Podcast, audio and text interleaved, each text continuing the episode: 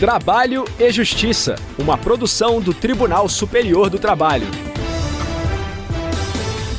Olá, eu sou Anderson Conrado e você acompanha agora as principais notícias da Justiça do Trabalho. Quem abre o programa de hoje é a repórter Michele Chiapa, de Brasília. Auxiliar administrativa que tem lupus deve ser reintegrada ao emprego. E nesta edição você também confere o quadro Quero Post. Vamos saber se a empresa pode impor horários para que o empregado possa ir ao banheiro durante a jornada de trabalho. Se liga, o Trabalho e Justiça já está no ar. A segunda turma do Tribunal Superior do Trabalho restabeleceu decisão de primeiro grau que reconheceu como discriminatória a dispensa de uma auxiliar administrativa que tem lupus. A repórter Michele Chiapa acompanhou o julgamento e traz mais informações. A profissional trabalhava para a Fundação dos Economiários Federais, a FUNCEF. Na ação em que pedia a reintegração ao emprego, sustentou que foi dispensada de forma discriminatória por ter lupus. A auxiliar contou que, devido à condição de saúde, precisou se afastar do trabalho em várias oportunidades, o que, segundo ela, não era bem visto pelos superiores hierárquicos. Sustentou ainda que, no momento em que mais precisava do emprego para custear o tratamento, foi demitida sem motivo ou explicação. A FUNCEF em Defesa afirmou que iniciou um projeto de reestruturação organizacional que resultou na dispensa de 180 empregados entre 2016 e 2019. Em primeiro grau, o entendimento foi o de que a demissão da auxiliar foi discriminatória.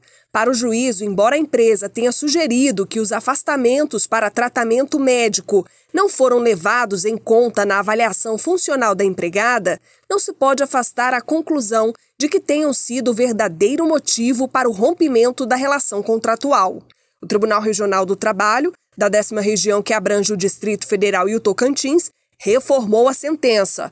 Para o TRT, a demissão ocorreu por ato potestativo da FUNCEF dentro de um processo de reestruturação, sendo válida a rescisão sem justa causa. O caso chegou ao Tribunal Superior do Trabalho. O relator na segunda turma foi o ministro José Roberto Pimenta. Ele destacou que o lupus é capaz de provocar estigma e preconceito suficiente para ensejar o reconhecimento de presunção de dispensa discriminatória da empregada. O relator frisou que a jurisprudência do TST, pacificada na súmula 443, presume como discriminatória a despedida de empregado com HIV ou outra doença grave que cause estigma ou preconceito, devendo o ato de dispensa ser considerado inválido e determinada a reintegração, salvo prova em contrário.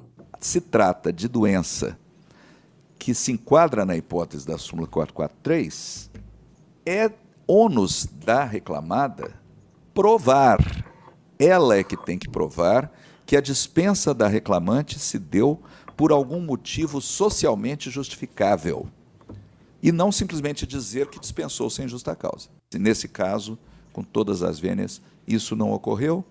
Eu estou conhecendo o recurso de revista da reclamante por divergência jurisprudencial.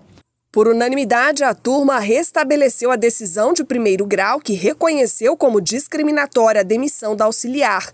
Com a decisão, a FUNCEF deverá reintegrar a trabalhadora nas mesmas condições anteriores e ainda terá de pagar as parcelas devidas, desde o afastamento irregular. Contra a decisão, a empresa interpôs embargos de declaração, ainda sem data para julgamento. Giro pela Justiça do Trabalho. Pagamento em cabeças de gado sela acordo entre fazendeiro e trabalhador rural em Mato Grosso. A repórter Karine Arruda, diretamente do Tribunal Regional do Trabalho da 23ª Região, conta os detalhes do caso pra gente. A entrega de 20 bezerras da raça Nelore vai encerrar um processo trabalhista feito por um trabalhador rural no município de Novo Biratã, na região central do estado. A quitação foi acertada com o dono da fazenda em audiência realizada por videoconferência pelo SEJUSC, Centro Judiciário de Métodos Consensuais de Solução de Disputas de Cuiabá. A utilização de cabeças de gado como pagamento estava prevista no contrato estabelecido entre o fazendeiro e o ex-empregado. O salário recebido pelo trabalhador era composto por um valor fixo mais comissão em gado. A remuneração incluía uma bezerra com 12 meses por cada mês de trabalho. Na ação, o ex-empregado alegou que durante os 17 meses de serviços prestados, não recebeu o total de bezerras devidas, somando apenas cinco. Também reclamou o pagamento das verbas rescisórias e a anotação na carteira de trabalho. Na conciliação, o fazendeiro e o trabalhador concordaram em encerrar o caso mediante a entrega, pelo ex-empregador, de um total de 20 bezerras em três parcelas, sendo a última em novembro deste ano. Quero post! No quadro Quero Post de hoje, vamos esclarecer a dúvida do Ricardo Costa. Ele encaminhou por meio de comentário no Facebook do TST a seguinte pergunta: O empregador pode decidir a hora que devo ir ao banheiro ou me obrigar a ir somente nos intervalos? Quem vai responder é o juiz titular da primeira vara do trabalho de Campo Grande, em Mato Grosso do Sul, Flávio da Costa Iga. Vamos conferir. A questão é bastante interessante, por isso mesmo, exige uma resposta um pouco mais elaborada.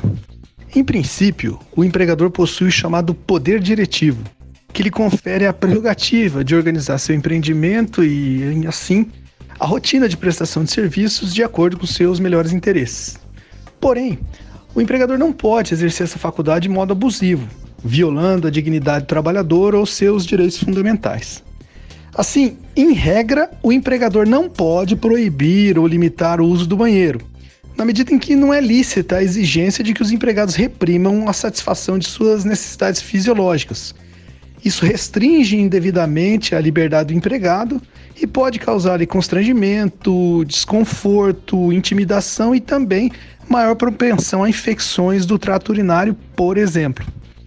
Esse entendimento ele é pacífico no âmbito do Tribunal Superior do Trabalho, que tem condenado as empresas que fazem esse tipo de exigência ao pagamento de indenização por danos extrapatrimoniais, também chamados de danos morais, independentemente da comprovação de que o empregado tenha sofrido sentimentos desagradáveis como dor, sofrimento, humilhação, etc. Entretanto, há situações extremas em que se justifica a limitação ao direito de um empregado em função de outro interesse de envergadura ainda maior. Ninguém imagina, por exemplo, que os médicos possam todos abandonar ao mesmo tempo uma cirurgia de urgência para ir ao banheiro. Ou que um professor de natação de crianças e bebês as deixe sozinhas na piscina enquanto ele vai ao banheiro. Nesses casos, prevalece o dever de manter-se no posto de trabalho até que seja possível é, e viável uma ida ao banheiro.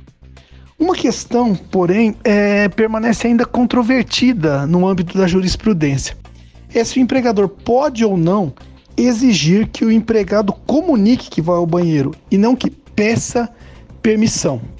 Bom, tudo depende, uma vez mais, do contexto em que se dá essa, essa situação.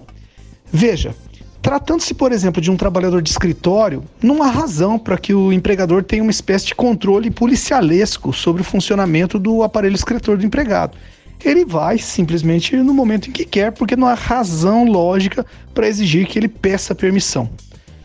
Contudo, se o empregado trabalhar numa linha de produção, de modo que a ausência de apenas um empregado possa comprometer toda a cadeia produtiva, é razoável que o empregado comunique o empregador e aguarde até que ele rearranje a produção satisfatoriamente.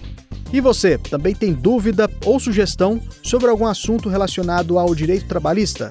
Deixe um comentário nas redes sociais do TST. No Facebook e Instagram, o perfil oficial é o TSTJus. No YouTube é o TST. Se preferir, mande um e-mail com seu questionamento para crtv.tst.jus.br.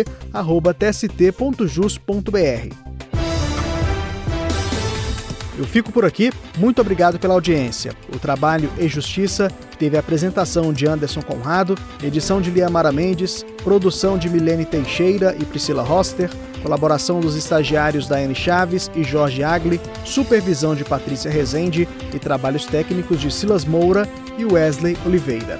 O programa é uma produção da Rádio TST sob a coordenação de Ana Carolina Brito e a supervisão geral da Secretaria de Comunicação Social do Tribunal Superior do Trabalho. A gente se encontra na próxima edição. Até lá! Trabalho e Justiça, uma produção do Tribunal Superior do Trabalho.